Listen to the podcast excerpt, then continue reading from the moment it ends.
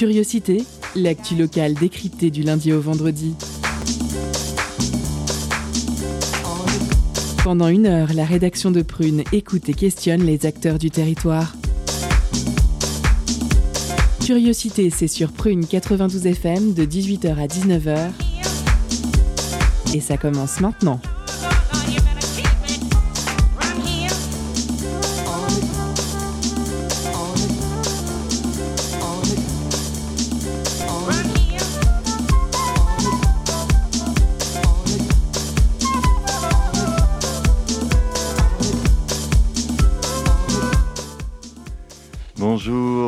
Bonsoir, chères auditrices, chers auditeurs. Vous êtes sur Prune 92 FM, il est 18h et c'est le début de Curiosité. Je suis Pierre et je vais animer la quotidienne de ce soir en compagnie d'un chaleureux plateau. À ma gauche, Sarah, notre... euh, ah non, Sarah qui n'est pas encore là, Sarah qui est à l'extérieur du plateau et qui attend pour, la, pour le deuxième interview. Et avec moi donc Charline qui est là pour le premier interview. Bonsoir Charline. Bonsoir Pierre. Loeva est, également présente sur ce plateau. Elle va nous... euh, Tu vas nous faire une magnifique chronique j'espère? Oui, j'espère également. Bonsoir à toi. Loeva. Euh, il y aura aussi euh, une chronique d'Alexis qui nous rejoindra plus tard sur ce plateau.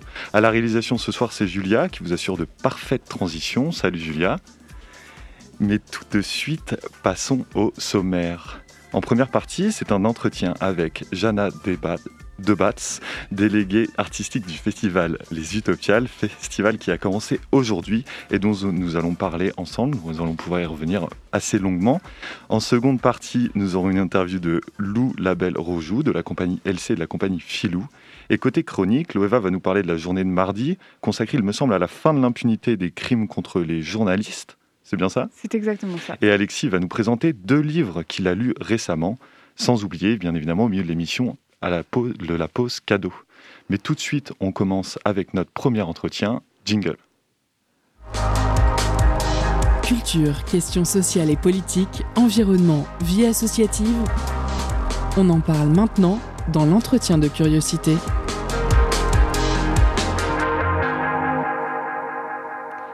Les Utopiales, le festival international de science-fiction qui se tient à la Cité des Congrès de Nantes depuis maintenant 22 ans, a débuté aujourd'hui. 22 éditions qui s'enrichissent d'année en année, un public toujours plus nombreux et une programmation toujours plus variée. On peut y trouver de très nombreuses conférences, tables rondes, mais aussi des libraires et des rencontres avec des auteurs, des projections de films récents ou d'anciens classiques. Avec une pause forcée en 2020, les Utopiales reviennent durant quatre jours jusqu'à lundi, avec une foule de propositions artistiques, scientifiques, philosophiques sur le monde de la science-fiction, mais pas que. Pour y voir plus clair dans cet événement, nous recevons aujourd'hui Jeanne A. Debatz. Bonjour. Vous êtes autrice d'ouvrages de science-fiction depuis plusieurs années, des ouvrages récompensés par des prix comme pour L'héritière ou bien La vieille anglaise et le continent, et vous publiez régulièrement des nouvelles et des œuvres jeunesse, toujours dans le genre de la science-fiction. Vous êtes déléguée artistique du Festival des Utopiales. Pouvez-vous nous dire brièvement en quoi consiste cette mission? Alors, brièvement, c'est pas possible. Non, bah, dites-nous, comme vous voulez. Alors, avec euh, Roland Lehoucq, le président euh, des Utopiales, nous assurons la partie programmation euh, de conférences du festival en liaison avec les autres membres du... J'appellerais ça un collège des Utopiales, puisque nous fonctionnons vraiment très en équipe, qui s'occupe de la partie cinéma, vidéoludique,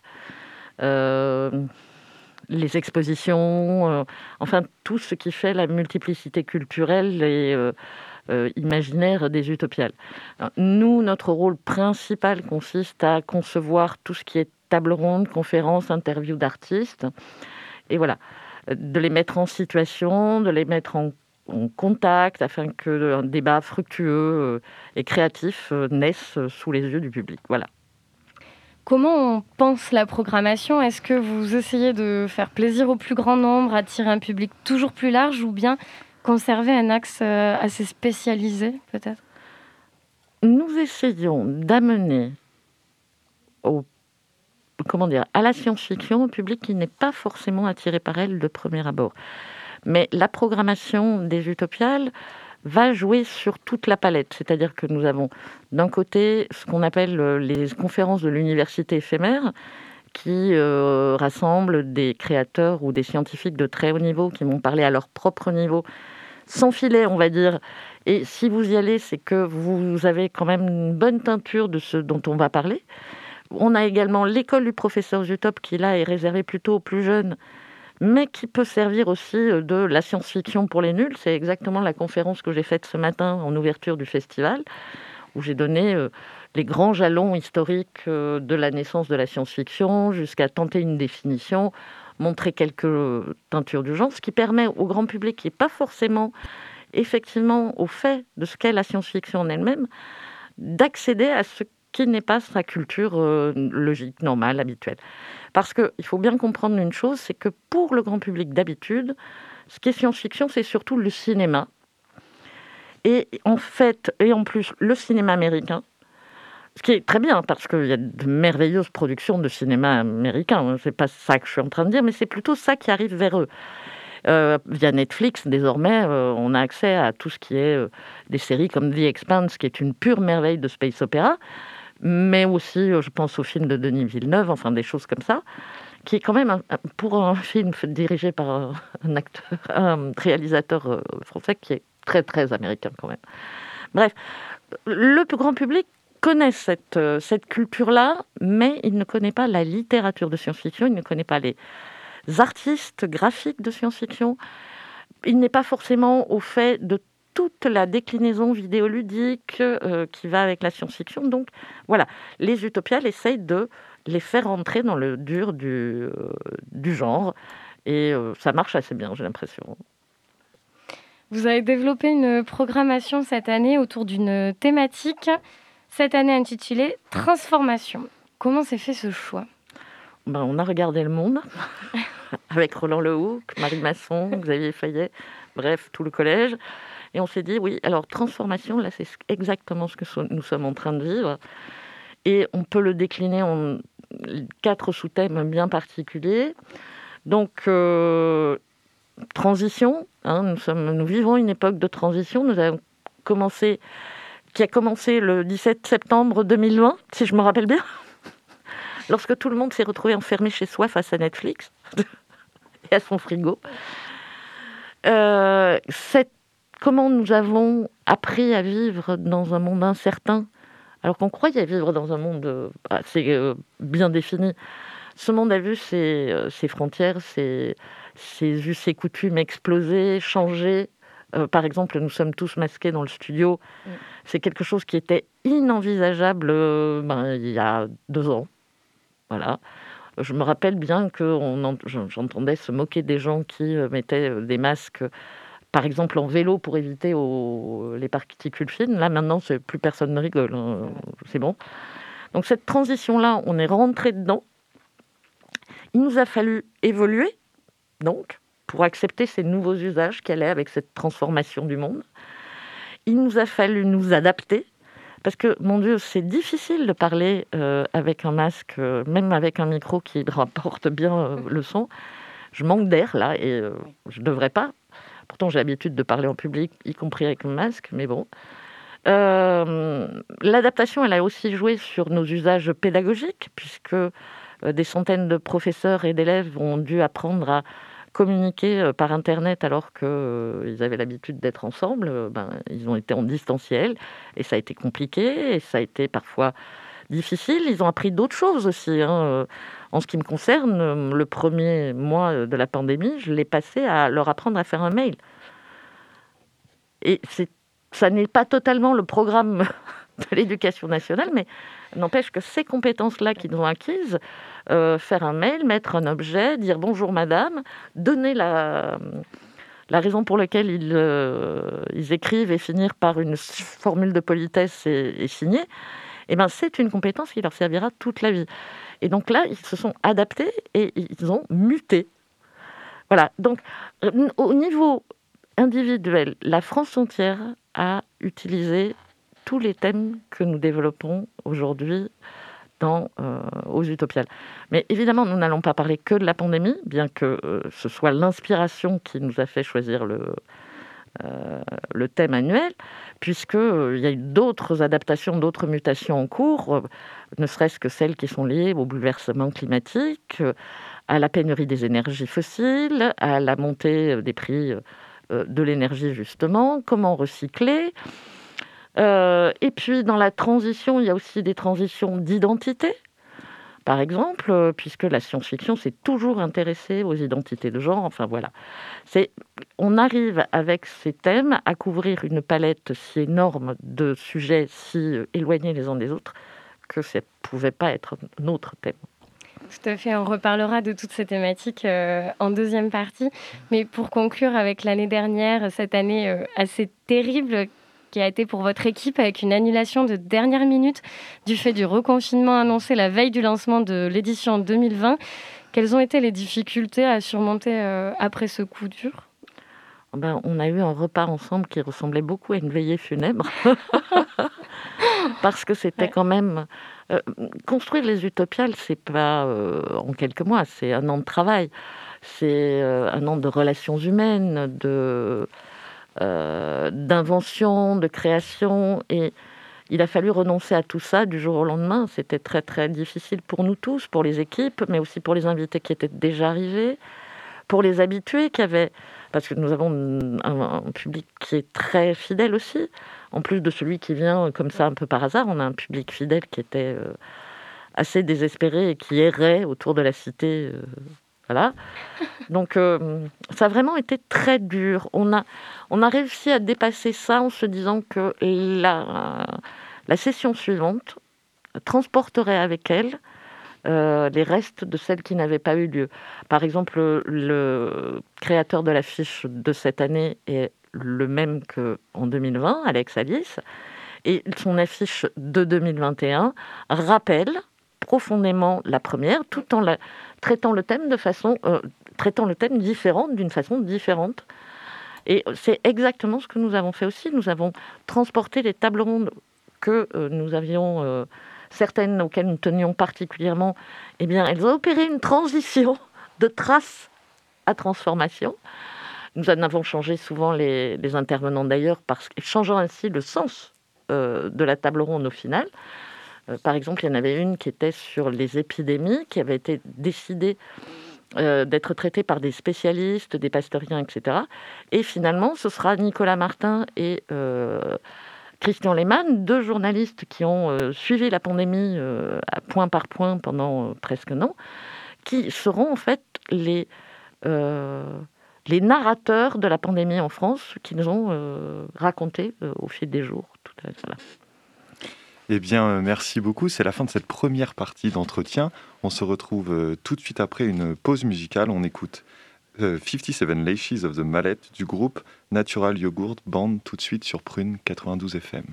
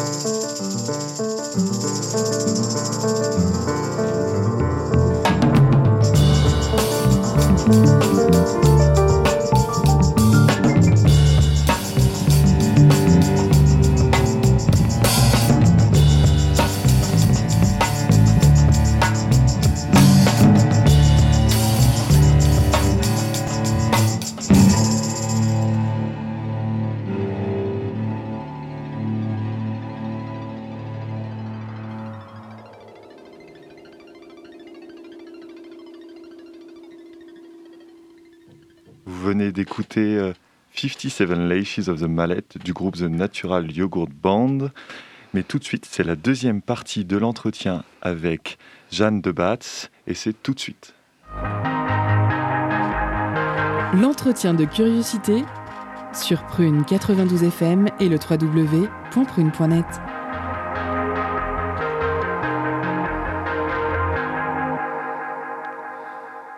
l'évoquiez juste avant la pause musicale, l'affiche des Utopiales est partout dans la ville. Une illustration de l'auteur de bande dessinée Alex Alice.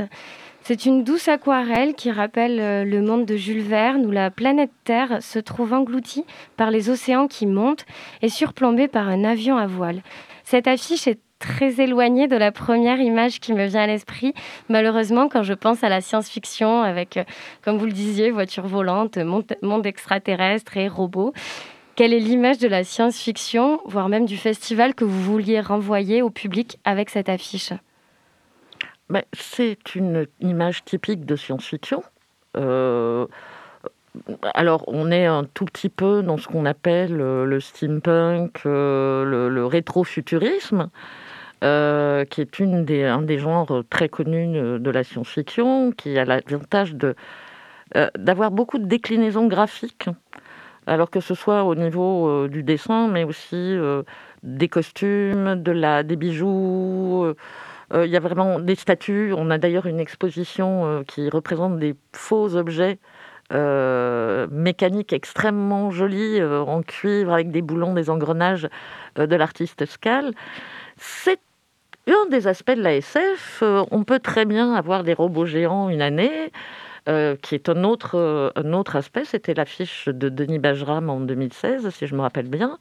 C'était une très très belle affiche aussi. De notre côté, on avait euh, le, la grande montre de Laurent Durieux pour l'édition sur le temps.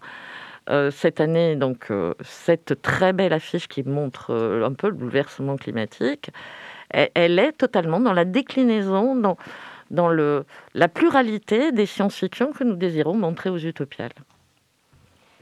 La thématique transformation, la montée du niveau de la mer sur l'affiche, l'image de la Terre à, sauver, donc comme vous le dites, euh, reflet des, changements euh, euh, climatiques. Là, on n'est plus tout à fait dans la fiction, on est dans un ancrage très réel qui nous parle de la crise écologique actuelle.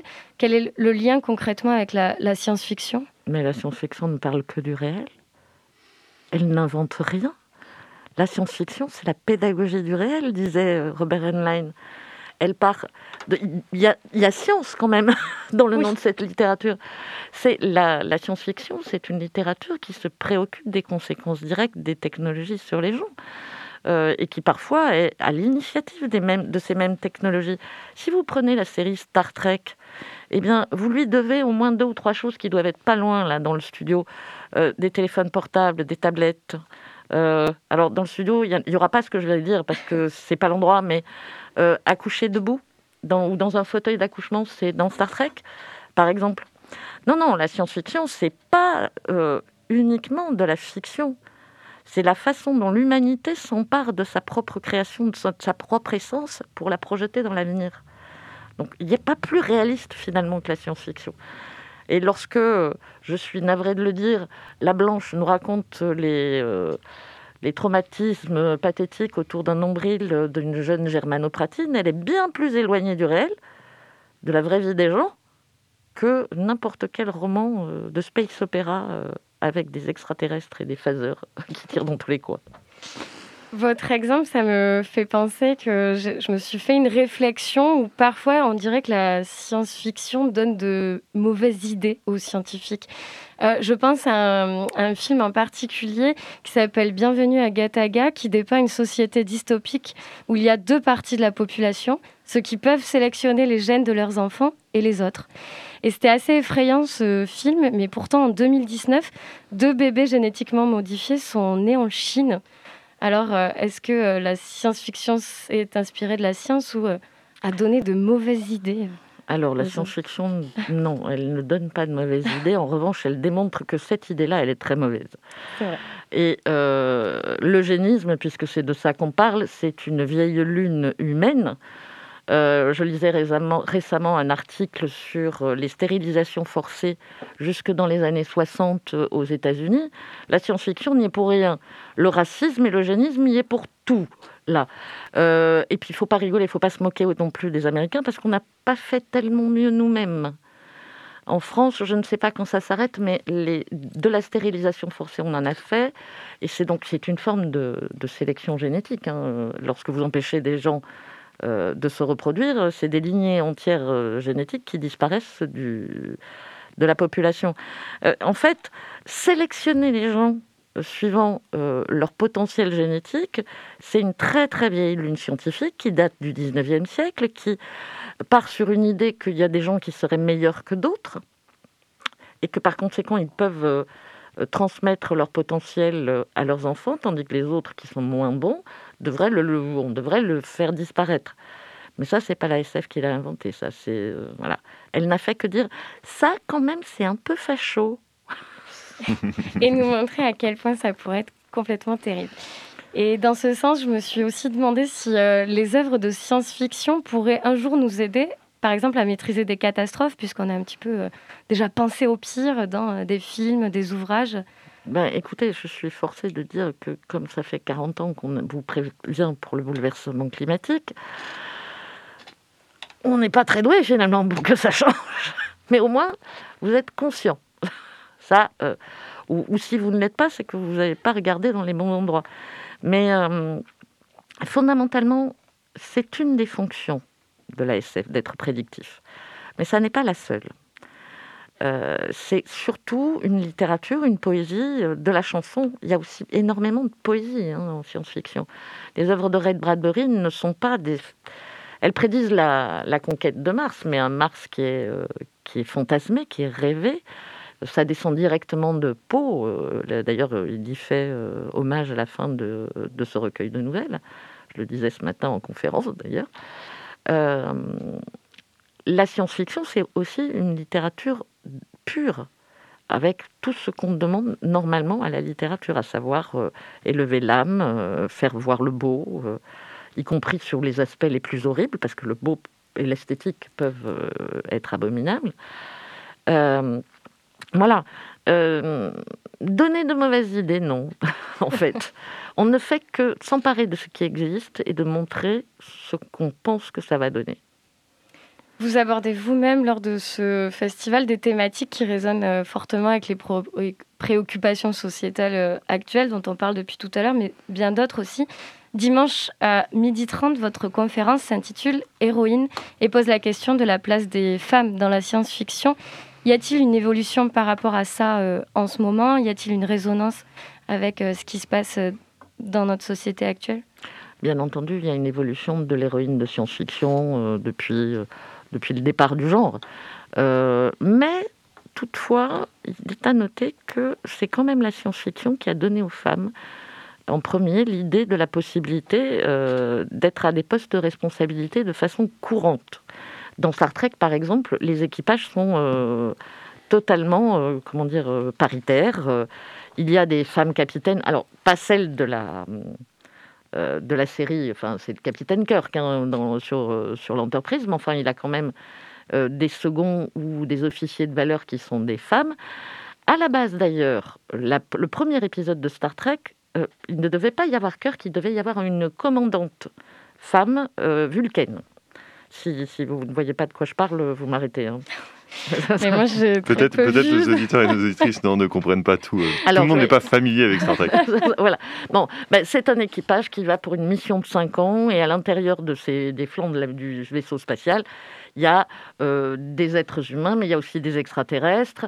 Et au départ, le commandant, la commandante euh, du de l'Enterprise devait être une vulcaine aux oreilles pointues, dotée d'un esprit extrêmement rationnel, etc. Cet épisode pilote a été présenté aux producteurs qui n'en ont pas voulu. Parce que pour eux, une femme commandant, notamment, c'était un des problèmes de la série, euh, ça ne passait pas à ce moment-là. On est dans les années 60. Hein, euh. Je vous rappelle que juste à côté, il y a 2001, où le seul rôle pratiquement d'une femme, c'est de remettre un stylo dans la poche d'un mec, dans la station spatiale, une hôtesse de l'air spatial.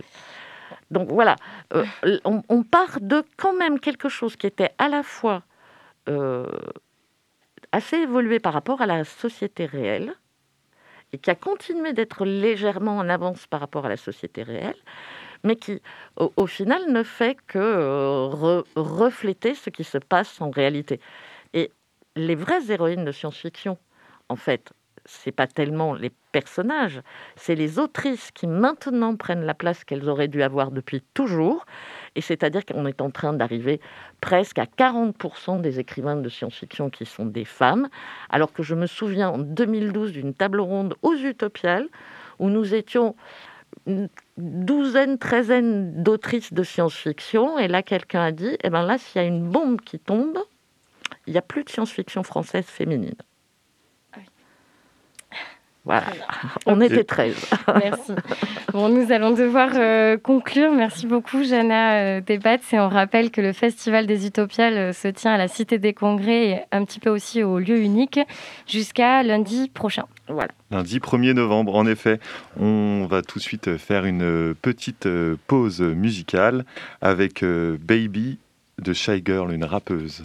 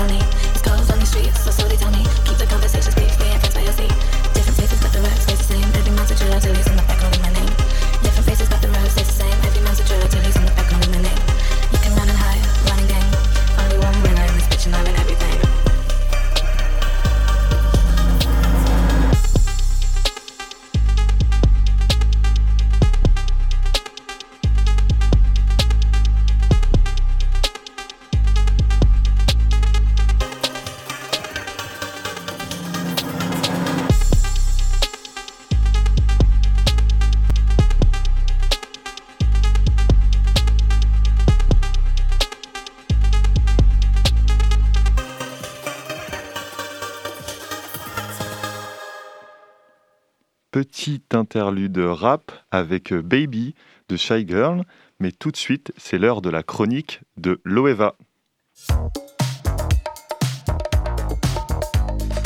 Étonnante, perspicace, amusante, actuelle, les chroniques de curiosité.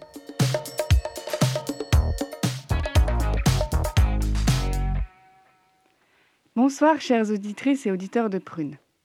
Ce dont j'ai choisi de vous parler aujourd'hui dans ma chronique ne sera pas consacré à Halloween, qui a lieu ce week-end, ni aux utopiales, bien que le sujet que je vais aborder puisse faire froid dans le dos. J'ai décidé de prendre un peu d'avance et d'anticiper l'actualité en vous parlant de quelque chose qui aura lieu mardi prochain.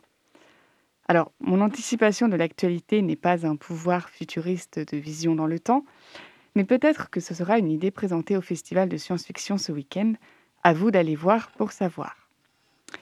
Mardi 2 novembre prochain, donc, sera la journée internationale de la fin de l'impunité pour les crimes commis contre des journalistes. Alors qu'est-ce que ça signifie? Une journée internationale est un jour de l'année qui est consacré à un thème précis et qui prend place au niveau international, ou au niveau mondial si c'est une journée mondiale, idem pour le niveau régional, local, national, vous avez compris le principe. La première journée fut ainsi instituée en 1950 pour les droits de l'homme. Ces journées internationales peuvent avoir un objectif notamment préventif ou commémoratif. Elles sont généralement aussi l'occasion pour les dirigeants étatiques ou internationaux de prendre la parole sur le sujet du jour, en en rappelant la valeur et les enjeux. Concernant la journée consacrée pour la défense des journalistes, il est à savoir que plus de 1000 journalistes ont été assassinés depuis le début du XXIe siècle alors qu'ils tentaient d'informer le public sur les faits dont ils avaient été témoins, alors qu'ils tentaient, par définition, de mener à bien la mission dont relève leur profession. Un chiffre qui est encore plus à glacer le sang est celui de la répression de ces crimes.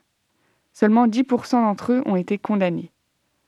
La difficulté ou l'absence de condamnation a pour conséquence à la fois d'encourager les auteurs de ces actes, criminels, groupes armés, et même parfois acteurs étatiques, qui se croient bénéficier d'une quasi-impunité, mais également d'envoyer un message négatif selon lequel nous pourrions risquer notre vie en dévoilant une vérité embarrassante. Cela a aussi pour effet de remettre en doute l'efficacité des systèmes judiciaires censés défendre les droits de tous et de chacun.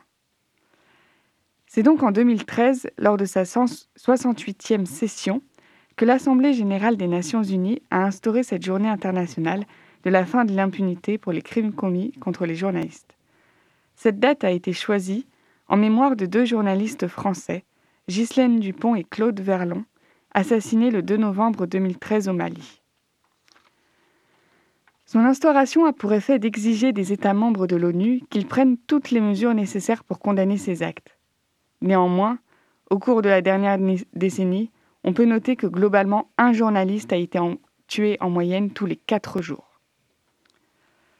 Cette situation fait écho aussi à celle des lanceurs d'alerte ou des défenseurs de l'environnement, femmes et hommes pacifiques, qui, pour vous en informer brièvement, furent 227 à être assassinés l'année passée. Un triste record alors que l'urgence climatique est à son paroxysme. Pire qu'une dystopie, c'est donc un monde bien cruel dans lequel nous vivons, où des femmes et des hommes sont harcelés, menacés ou encore tués dans le cadre de leur profession, celle de l'information, à tout prix, de la population. Informer coûte que coûte, au nom de la vérité, de la justice ou de l'histoire, au nom de toutes ces choses qui nous dépassent et qui les poussent à risquer leur vie pour leur métier. Il est mort dans l'exercice de ses fonctions, pourrait-on dire. Cependant, c'est ce qu'on l'on dit en général d'un militaire, d'un pompier ou d'un policier, des professions par définition formées au risque, pas d'un journaliste formé pour informer. Voilà, en tant que futur journaliste, je souhaitais profiter de l'occasion de cette journée internationale pour aborder avec vous le sujet ce soir. Merci tout le monde de m'avoir écouté. Et merci à toi, Loeva, pour cette chronique qui fait, comme tu l'as dit, froid dans le dos. Tout de suite, on va essayer de changer un peu les idées avec euh, la pause cadeau. Concert, spectacle, cinéma. Tout de suite, Prune comble ta soif de culture avec la pause cadeau.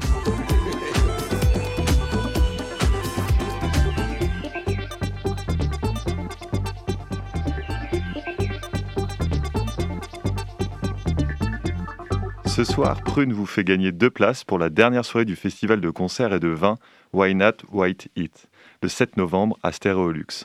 On retrouve la pakistanaise Aroy Afdab et son univers poésie folk, le trio rock Rien Virgule qui vient défendre son dernier album La Consolation des Violettes et la musique électronique de l'italienne Marta de Pascalis. Alors pour gagner vos places et profiter de trois concerts après une dégustation de vin, envoyez le mot raisin, R-A-I-S-I-N, en message direct sur l'Instagram de Prune et soyez les plus rapides. On vous laisse en musique avec Insaf par Aroy Aftab.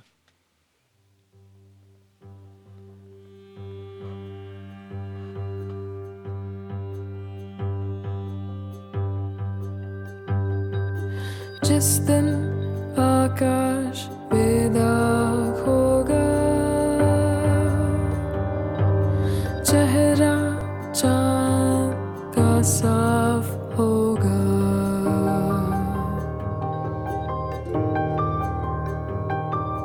जिस दिन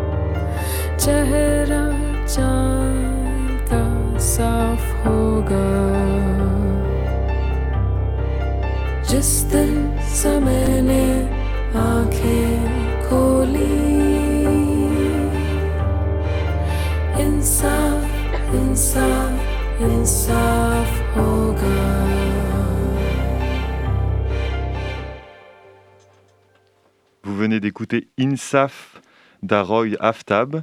Et tout de suite, on enchaîne avec le deuxième interview, c'est le Zoom de la rédac avec, excusez-moi, avec Lou Labelle Rojou. Tout de suite. Focus sur une initiative, un événement, un engagement. C'est le Zoom de la rédaction.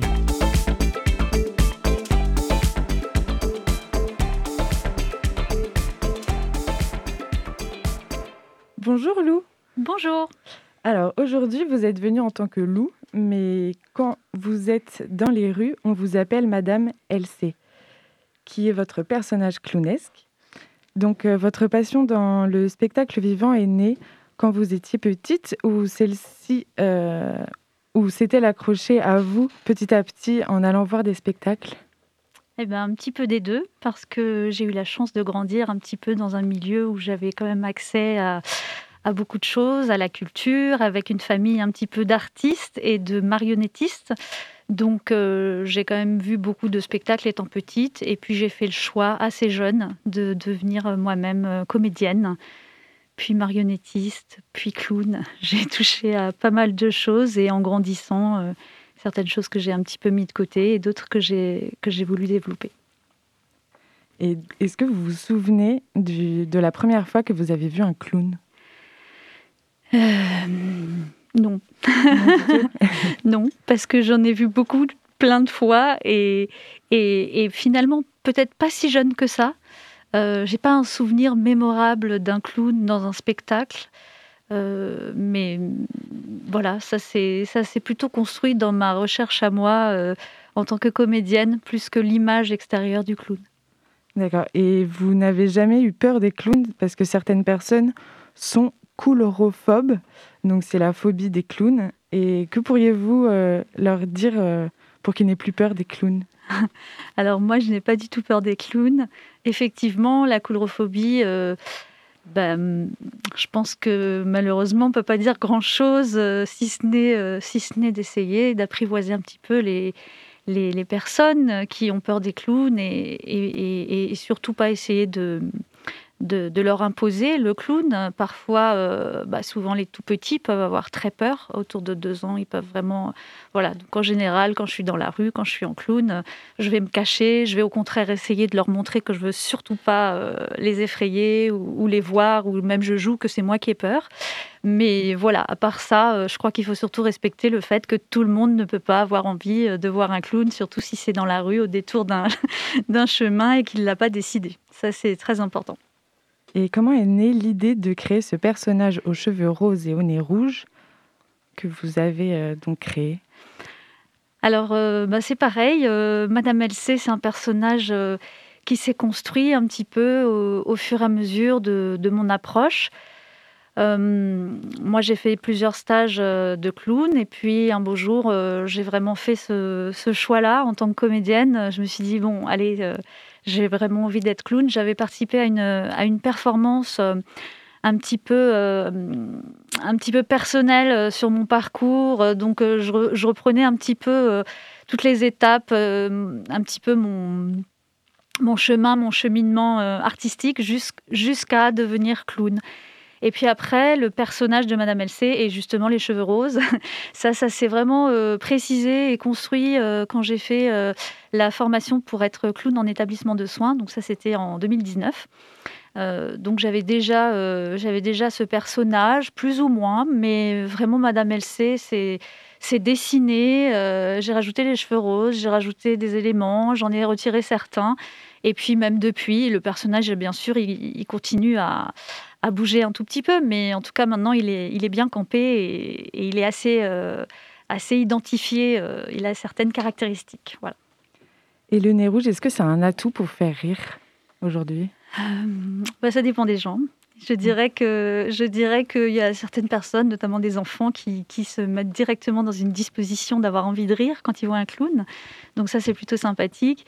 Et puis d'autres, au contraire, ça peut être un petit euh, un petit challenge. Ah ben t'as un nez rouge, vas-y, fais-moi rire, c'est là pour ça. Donc c'est pas forcément euh, c'est pas forcément euh, aisé parce que le nez rouge par lui-même ne fait pas rire. Par contre, ce qu'il fait, c'est qu'il identifie très clairement que c'est un personnage. Voilà que euh, notamment euh, si on va dans, dans, la rue comme je fais ou dans des établissements de soins, euh, ben on identifie tout de suite que c'est c'est un personnage fictif et de là on va pas être que dans le rire, mais bien sûr s'il y a une demande, on va essayer d'aller vers ça, mais pas nécessairement. Et puis des fois on on fait pas rire du tout. Des fois on est sur d'autres d'autres cordes. Oui, vous avez des histoires après que vous racontez et c'est pas forcément le rire voilà, alors le clown qui fait rire, c'est vrai que c'est plaisant et puis c'est plutôt, euh, plutôt préférable d'être, euh, de faire rire quand on est en clown. On est quand même là pour passer un bon moment, faire passer un bon moment. Mais c'est vrai qu'avec certains publics, avec certaines personnes, certaines rencontres, on peut aussi être dans quelque chose de plus, euh, de plus doux ou d'une écoute, d'une empathie, notamment avec les personnes âgées ou des choses comme ça. On va, on va pas forcément chercher à rire ou à faire rire. On peut chercher à à faire voyager, à raconter une histoire, effectivement, aller dans l'imaginaire, mais on n'est pas forcément euh, uniquement dans le rire. Parce que du coup, vous, êtes, euh, vous faites partie donc, de la compagnie Filou, et donc euh, vous êtes aussi Madame LC. En quoi les deux compagnies se différencient-elles? Alors, elles ne se différencient pas totalement parce que Madame LC et compagnie, c'est vraiment issu de la compagnie Filou. La compagnie Filou a créé un petit peu ce personnage-là.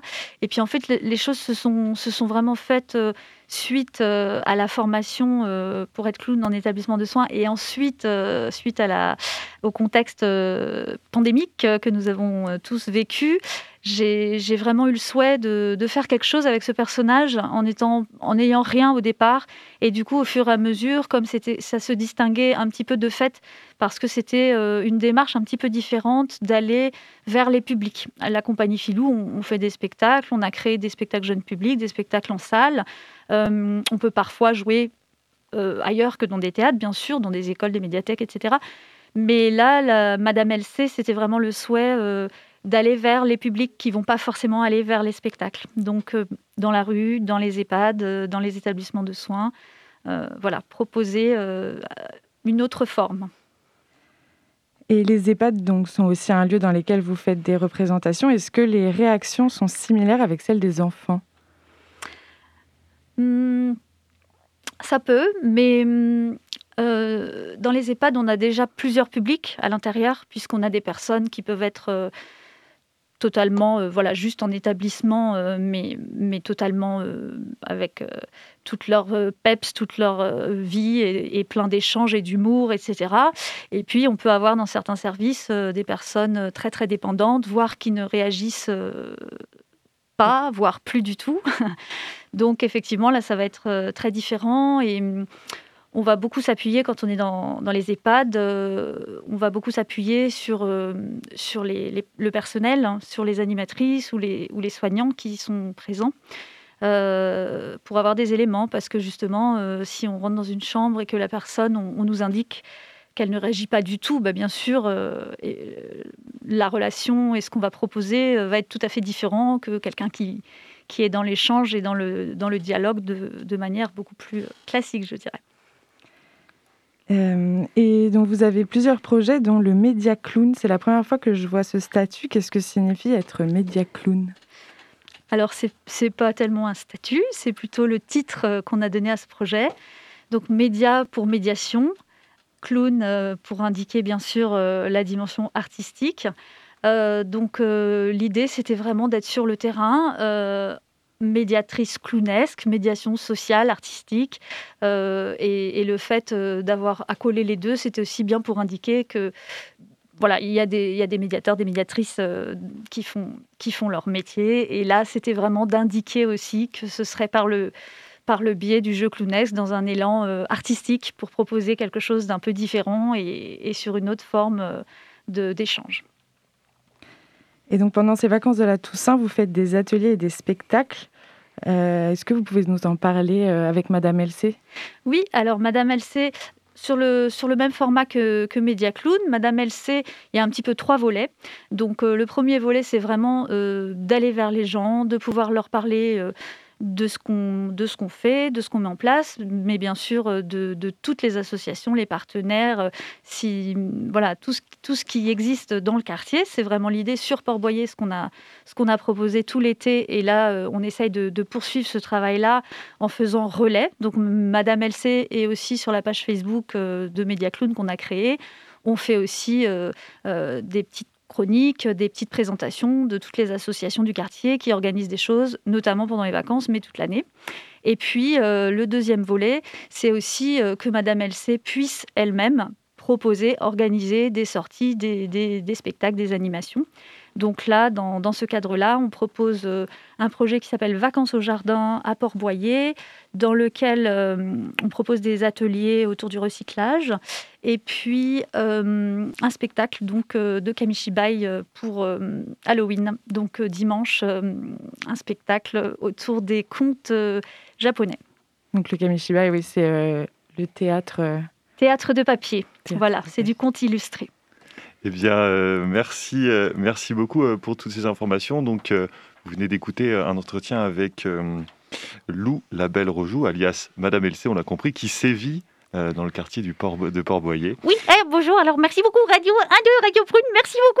Oh. Alors j'ai toujours rêvé de faire la radio, alors merci, euh, merci à vous de m'avoir euh, permis cette petite bonjour à, tout le monde. Merci, beaucoup Madame Elsie, on aura eu les deux personnages, c'est parfait. tout de suite on fait une pause musicale rapide avec Dark City du groupe Projection.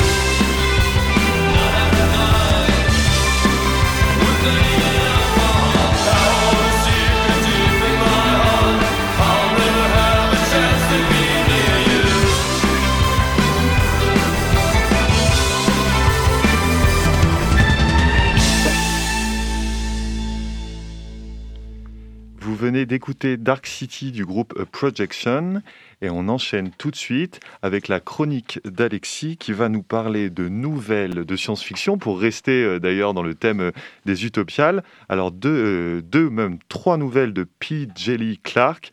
il me semble que c'est les tambours du dieu noir et le mystère du tramway hanté. Jingle. Étonnante, perspicace, amusante, actuelle, les chroniques de curiosité.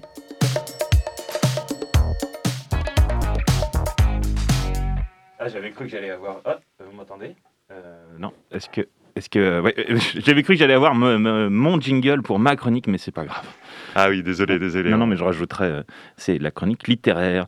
Euh, et euh, oui, je vais vous parler de deux, deux, enfin, deux livres qui comportent en tout trois nouvelles, enfin trois longues nouvelles parfois, qui sont sorties donc aux éditions La Talente, qui sont des éditions nantaises, spécialisées dans la science-fiction et le, fantastique depuis Walou, et qui sont tous les, ans présents, bien entendu, aux Utopiales.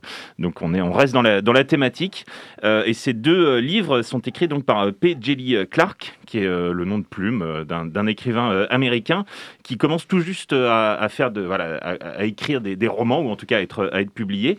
Et c'est des livres qui sont vraiment tout à fait intéressants. ça se passe, alors il y a trois nouvelles donc, dont une un petit peu plus longue, et ça se passe à chaque fois dans un, dans un univers. Alors on n'est pas vraiment dans la science-fiction, ou alors on est dans une, une, une branche très spécifique de la science-fiction. On a vu que la science-fiction c'était très large tout à l'heure. Hein. Bah, tout à fait, voilà. Et là on est dans l'Uchronie au 19e siècle. Euh, c'est-à-dire donc euh, Uchronie comme utopie, euh, un temps qui n'existe pas. Donc on imagine, surtout si c'est dans le passé, un, passé qui n'a pas, existé. donc le point de départ en fait de cette Uchronie est au 19e siècle. Donc on a à la fois la révolution industrielle et à la fois aussi le réveil en fait du fantastique. Euh, avec euh, en fait les, dieux, les, euh, différentes divinités, les, les, petits, les génies, les, les djinns par exemple, etc., qui, qui renaissent, qui réapparaissent et qui interagissent avec, avec les humains et, euh, et surtout euh, dans euh, bah, les pays qui, au 19e siècle, se font coloniser, donc ce qui deviendra après le, tiers-monde. ce qui fait que, justement, ces pays-là vont pouvoir bénéficier de l'apport, justement, de, ces, de ce fantastique, de ces personnages fantastiques, plus de, de la révolution industrielle, ce qui fait qu'ils vont, et c'est là où l'Uchronie est vraiment enfin d'autant plus intéressante, ils vont tout d'un coup, ces pays, comme par exemple l'Égypte, avoir... Bah, une importance sur le plan international bien plus. Ça euh, rebat les cartes géopolitiques en fait. Ça rebat toutes les cartes et, euh, et donc ça se passe euh, là-dedans. alors la première nouvelle, donc les tambours du dieu noir, ça se passe en Amérique, aux États-Unis, au sud des États-Unis. Alors en fait la, guerre de, de, sécession s'est jamais vraiment terminée. On est à la fin du toute fin du 19e, donc ça, ça commence à faire 20-30 ans quand même que ça dure, même un peu plus. Et ça se passe à la Nouvelle-Orléans et on suit les aventures donc d'une d'une jeune fille qui, euh, qui est une voleuse professionnelle et qui va s'acoquiner avec une, une, pilote de dirigeable. Et, euh, c'est très chouette. Et donc euh, et, donc il y a bien sûr l'arrivée du, du, fantastique. Et puis les deux autres se passent au Caire donc en Égypte dans le ministère égyptien de l'alchimie des enchantements et des entités surnaturelles voilà, très chouette. Et donc on suit euh, deux enquêtes différentes, hein, euh, l'étrange affaire du djinn du Caire et le mystère donc, du tramway hanté, qui est un livre à part. Euh, deux, enquêtes autour voilà, du meurtre d'un djinn, d'un fantôme qui hante un, tramway, voilà, puisque l'Égypte a un, tramway style monorail. Et c'est vraiment très chouette, c'est très agréable à lire. Et puis en plus, l'année prochaine, il y aura un, vrai roman, donc cette fois-ci, qui paraîtra toujours à la Talente, Le Maître des djinns, est toujours en fait dans ce même univers au Caire et euh, on a hâte de le lire. Eh bien, euh, merci beaucoup, Alexis. Si avec toutes ces informations, euh, nos auditeurs et nos auditrices n'ont pas envie de lire de la science-fiction, c'est qu'on aura peut-être raté notre coup.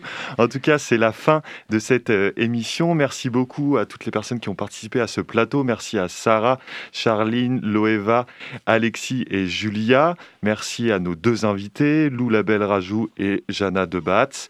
Il est quasiment 19h. Il est temps de rendre l'antenne. Tout de suite, c'est le Planétarium Club sur Prune 92 FM.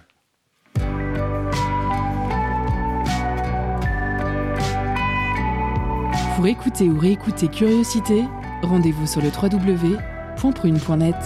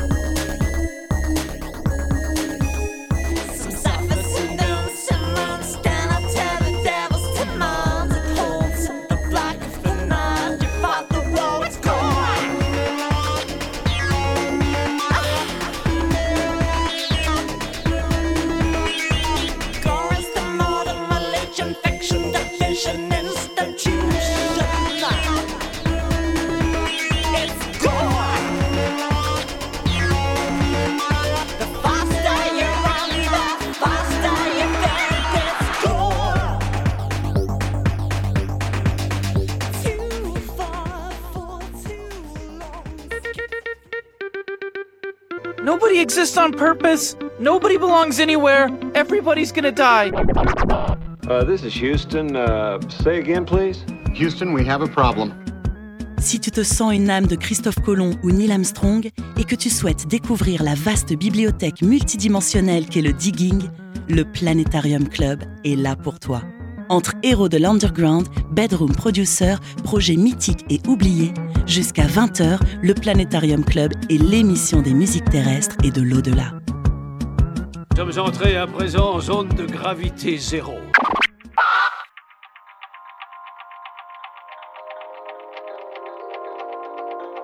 You know what? You're right. Everything's going fine. I just gotta relax and go with the flow. Et bien le bonsoir mes petits berlingots pour ce nouveau rendez-vous hebdomadaire du Planétarium Club en compagnie de mon très cher Gabi. Bonsoir les amis, j'espère que vous avez passé une bonne semaine et que vous êtes prêts à accueillir ce joli week-end de la Toussaint. Et oui, en famille, euh, en club pour d'autres, euh, voilà. On va commencer tout de suite avec euh, une électro-funk qui est sortie au Royaume-Uni dans les années, enfin précisément en 1984. Et donc l'artiste c'est Gails Adams et la track c'est I'm Warning You. Et voilà, très bien pour un warming up. Yeah.